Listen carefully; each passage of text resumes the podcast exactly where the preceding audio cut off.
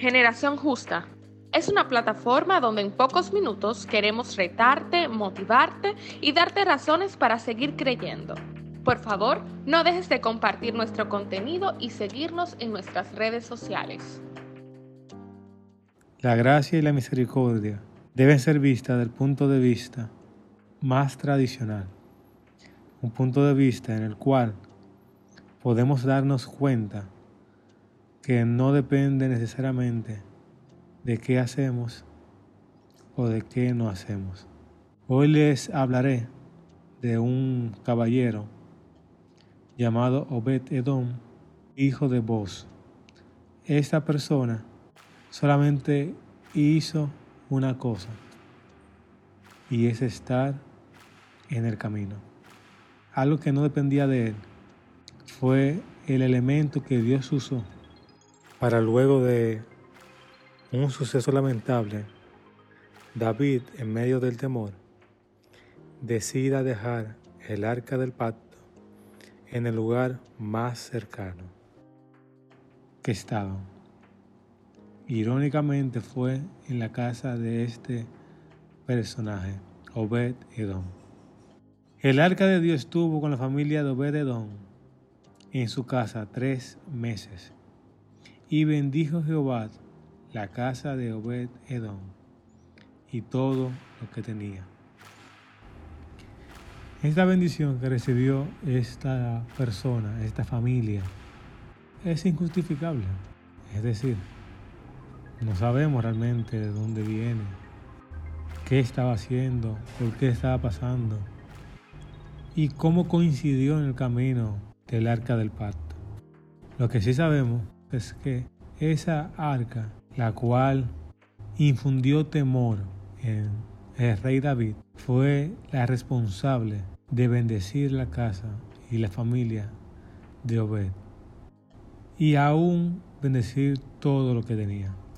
En la Biblia no habla de la razón exacta de por qué Dios decidió bendecir a este hombre. Algo que se puede resumir. Dios tiene misericordia de quien quiere tener misericordia. Y esto me recuerda al dueño de la finca que plantea la parábola de los jornaleros, en la cual él salió temprano en la mañana a buscar personas para trabajar, con la cual le acordó un precio de un pago de toda la jornada laboral. Pero luego a las nueve consiguió otro grupo de personas y también los agregó al trabajo. Otro grupo al mediodía y otro casi al final, a las 5 de la tarde. Y al momento de pagarles, le pagó desde los últimos hasta los primeros.